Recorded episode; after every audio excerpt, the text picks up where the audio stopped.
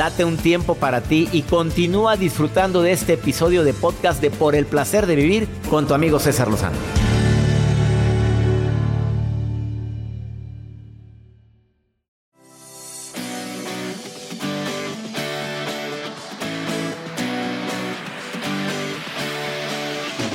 Ponle nombre a la emoción y vas a disminuir el impacto de esa emoción si la emoción es una de esas que nos hacen sufrir. Tristeza, rencor, coraje, envidia. Ponle nombre a la emoción.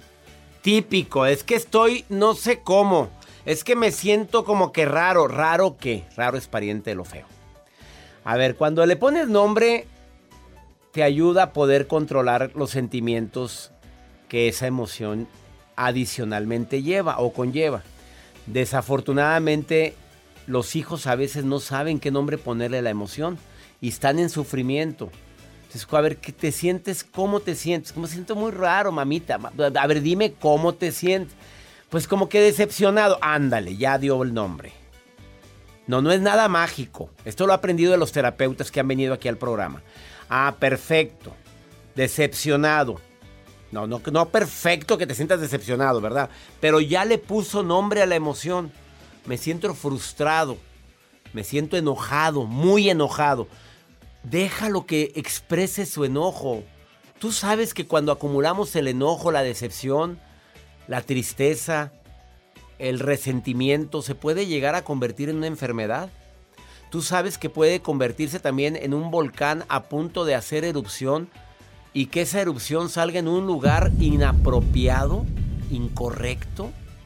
Y ahí viene la bronca, que después te arrepientes de lo que dijiste, de cómo lo dijiste y qué vergüenza, qué oso hice.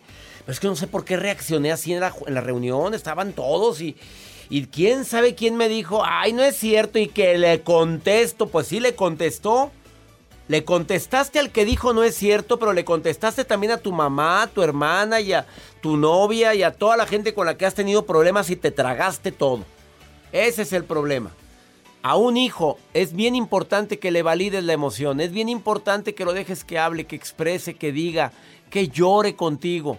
Pero no, no lo interrumpas. Mira, una de las estrategias más grandes que existen para el manejo de quejas es que dejes que el cliente hable sin interrumpir. Y al final podrías ya decir, mire, con mucho gusto, yo puedo verlo con mi gerente, déjeme la nota, no podemos hacer nada, pero déjalo que hable. Pero ya lo estás interrumpiendo y no ha terminado de expresar lo que siente, ya la regaste. Y, esto se aplica más con los hijos. En un momento está conmigo Jessy Gobea, que tiene amplia experiencia como terapeuta con niños. Y te viene a dar una sorpresita. Te vas a sorprender con lo que viene a decir el día de hoy por el placer de vivir. Regresamos a un nuevo segmento de Por el placer de vivir con tu amigo César Lozano.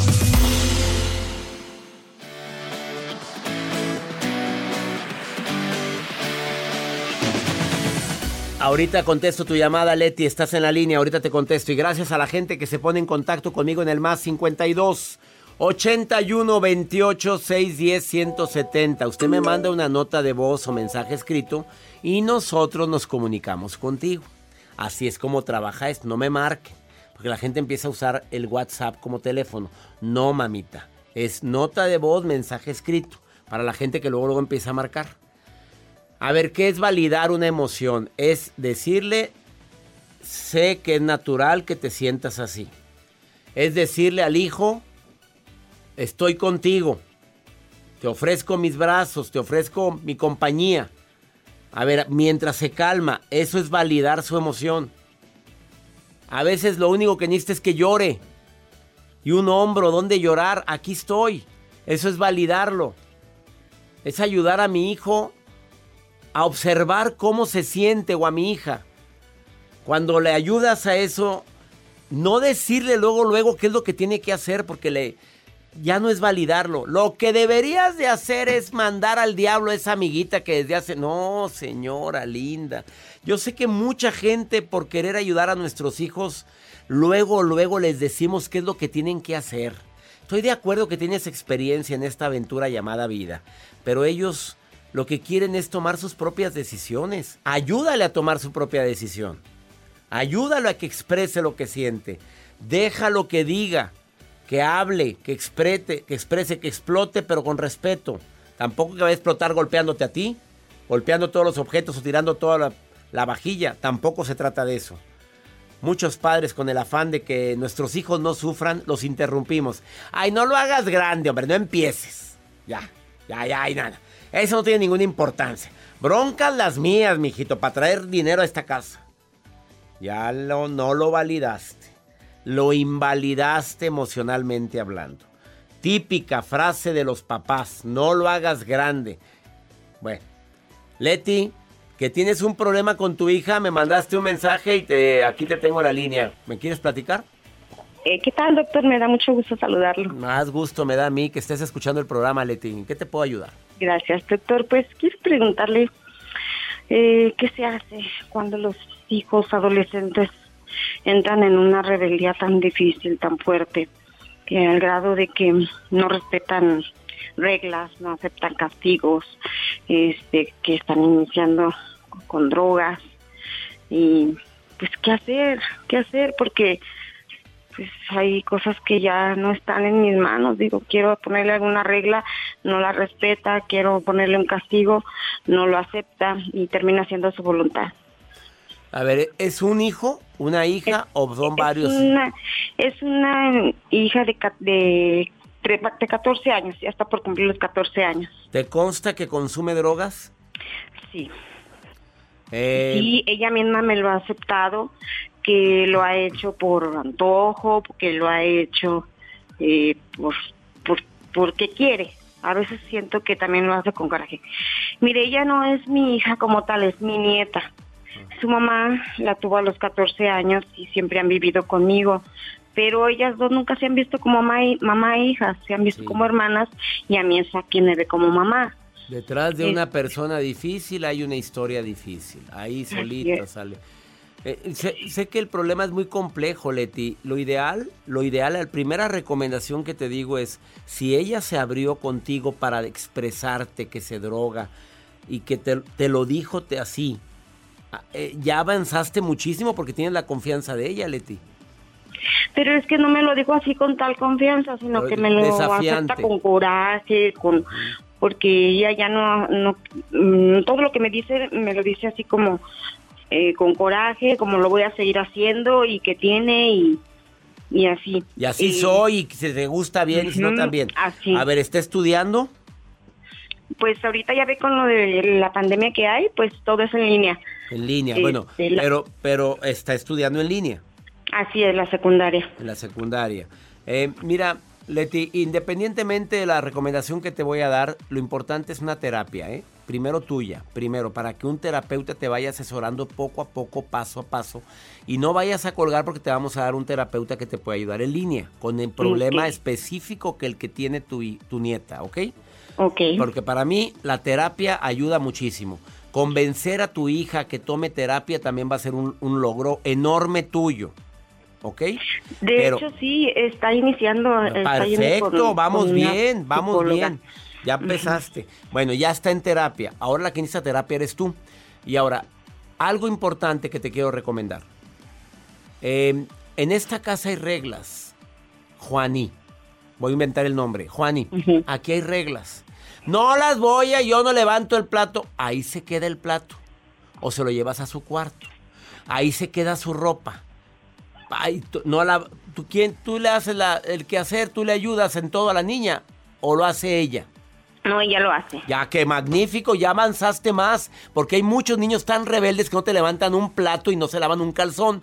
No lo hacen. Y ya llevas más avance. Por ejemplo, su, su rebeldía es, no sales, no, claro que sí, sí salgo y se mm. sale. La puerta está muy ancha también, mijita, y cuando usted se quiere ir de la casa se puede ir, pero aquí, me, aquí no vas a hacer lo que tú dices. Eso me lo han recomendado los terapeutas, pero hay formas para hacerlo y cuándo hacerlo y cómo hacerlo. Tú ya la has escuchado, ya has intentado validar sus emociones, ya te has sentado a platicar con ella, ya te has querido sacar un diálogo o no lo has hecho. ¿Por qué, te, por qué es así? ¿Y ha hablado contigo o no lo ha dicho? Sí, eh, ella dice, bueno, habla muy poco, nada más cuando yo le pregunto, oye hija, es que lo que estás haciendo Ahí por un mal camino. Ya estás, ya estás dando el consejo. ¿Por qué no te sientas y le preguntas, dime qué es lo que sientes, mijita? Dime qué es lo que pasa por tu corazón. Pero no empieces con que vas por mal camino, es que ya me tienes harta. A ver, intenta de hacer la terapia que te va a decir la terapeuta que, que ya está conmigo, que después de esta pausa te va a dar unos tips y unas recomendaciones. Son cinco. Escucha esto independientemente de que siga en terapia tu nieta y que estés en terapia tú. ¿Quieres saber cuáles son los consejos? Sí. Despuésito de esta pausa, escúchalos por favor, Leti. ¿eh? Sí, claro, gracias. Ay, cuántas abuelas tienen este problema. Las hijas tienen hijos y van y se los enjaretan a la abuela. Y mira, nada más, fuera bueno que fuera un hijo tranquilito, una hija tranquila, buena, pero cuando es así, escucha la recomendación de mi terapeuta Jessy Gobea después de esta pausa.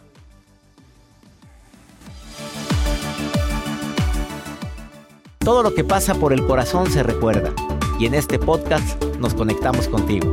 Sigue escuchando este episodio de Por el placer de vivir con tu amigo César Lozano. En el Freeway Show hablamos sin pelos en la lengua, compadre. Contágiate de las mejores vibras. Con el podcast del Freeway Show. Recuerden que pueden escucharnos en el app de Euforia. O en donde sea que escuchen podcast. Regresamos a un nuevo segmento de Por el placer de vivir con tu amigo César Lozano.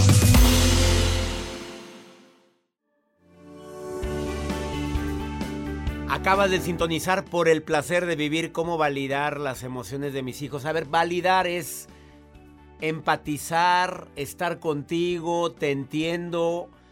Esa es una estrategia buenísima cuando se trata de un conflicto, cuando se trata de la tristeza de una hija o de un hijo. Jessie Gobea es experta en el tema. Eh, terapeuta, psicoterapeuta, te saludo con gusto, querida Jessie, ¿cómo estás? Un gusto estar contigo nuevamente, doctor César Lozano. Gracias, querida Jessie. No, pues, a ver, ¿cómo validar? ¿Me equivoqué con la definición que dije? No, está excelente, está perfecta. A ver, ¿cómo validar las emociones de nuestros hijos? A mí me gustaría agregar algo. Validar significa eh, ponernos en contacto con nuestros hijos, eh, enviarles el mensaje de que son escuchados que son comprendidos. Sí, porque esto les va a servir, doctor César, para que ellos aprendan a gestionar sus emociones, sobre todo las más desagradables, y sobre todo, ¿sabes qué? A poderlas expresar, porque ese es el objetivo. Las vamos a expresar, todos sentimos emociones, pero tenemos que aprender la forma de cómo expresarlas. ¿Qué puede pasar a un hijo cuando no, no le permites expresar? Ay, mijito, no lo hagas grande. Ay, cállate, no empieces con fregaderas. Ay, ay, ay, ay. Pareces niñito, ya estás grandecito. ¿Qué puede pasar con ellos si, si usamos esas frases típicas de papá y de mamá? Claro, esas frases, César, son, eh, no, no validan, esas invalidan. Y sabes que les transmitimos el mensaje de que sus emociones no son importantes, de que no tienen derecho a expresarlas ni a sentirlas. Fíjate, y queda en el corazón del hijo que, que se siente criticado, se siente juzgado, se siente anulado. Y acuérdate que lo que más necesita una persona es sentir que pertenece, es sentir aceptación. No se trata de que aceptemos eh, la forma en que reaccionan, pero sí necesitamos esta parte que estamos hablando ahorita, validar. ¿Para qué? Para que el niño o el jovencito sepa que lo que está sintiendo pues lo está sintiendo. Nada más que hay que ponerle nombre y hay que saber cómo expresarlo. Vámonos con los puntos para ayudar a nuestros hijos y ayudarnos a nosotros más que, más que a ellos, ¿verdad? Porque la regamos nosotros, Jessie. A ver, ¿cuáles Ay, serían? Pues sí, en nuestro amor, César, en nuestro amor. Mira, Sí, la primera, darles espacio para que se expresen. Y esto va muy de la mano con lo que tú acabas de decir. Muchas veces tenemos la, esa impulsividad, César, de querer controlar todo. Y estamos, no llores, no te enojes. Ay, no es para tanto. Ay, y- ay, ¿por qué te estás quejando? Entonces, yo sé que es nuestro amor de padre, César, que queremos que no sufran. Claro. Queremos que claro, no se sientan mal, pero al hacer eso, lo único que lo que vamos a conseguir es que pues anulemos lo que están sintiendo y que nos expresen. Y acuérdate que una emoción no expresada se va a acumular y va a salir por medio de una enfermedad o va a salir en otro momento de una manera menos oportuna y menos aceptable. O abrupta Entonces, o agresiva. o sea, Exacto. Déjalo, el primer punto es déjalos que hablen, que expresen. Sí, Segundo, que se expresen. Enséñale, ayúdale a identificar la emoción. Acuérdate que todo lo aprendemos. Entonces necesitamos enseñarles desde pequeños a identificar esas sensaciones que están sintiendo en su cuerpo para que la asocien con la emoción y ponerles nombres, César. Aquí yo les comparto unas, unas frasecitas, unas palabras que funcionan muy bien. Podemos decir, veo que estás enojado, este, veo que te sientes triste o noto que estás apretando tus manos.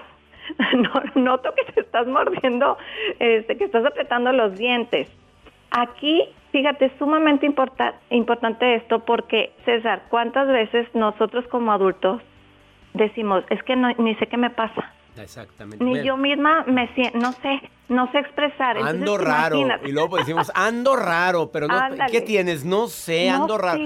Pero ponle nombre para que puedas disminuir ese dolor, claro. Así es, ponle nombre. Tercera escucha lo que piensan y lo que sienten, pero sin juzgar, sin criticar. ¿Sabes qué? Muchas veces le decimos, a ver, ¿qué te pasa? Y ya estamos echando el sermón, ya le estamos diciendo, ah, por eso estás triste, porque no me hiciste caso, si me hubieras escuchado. ¿Bebiste ayer, Jessy, o qué fue? No, verdad, es que César, desgraciadamente no escuchamos, solamente queremos dar soluciones. Vámonos con la cuarta, sermón. Hijo, te me hace que me viste ayer, Te escuché, no, ahí verdad, claro. Oye, validar, y es lo que hablábamos, pero ¿qué significa validar? Aquí significa acuérdate, mostrar la empatía, lo que tú mencionaste, que la persona se sienta comprendida, con derecho a sentirse así. Y ahí podemos utilizar frases como, ¿sabes qué? Yo también me he sentido enojado. Yo eh, entiendo, pudiera entender que, que, te sientes triste en este momento. Este, entiendo que estés triste, fastidiado, enojado. O también puedes decir, me parece que quieres llorar porque después decimos, ándale, llora, de una vez, saca todo.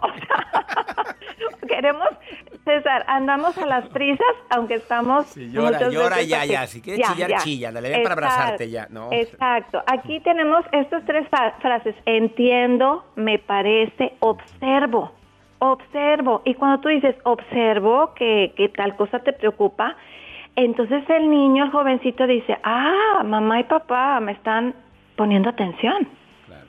¿no? Y, cambia, cambia todo. la, quinta? acompañar. Acompañar es, es algo vital, es esa parte de la conexión.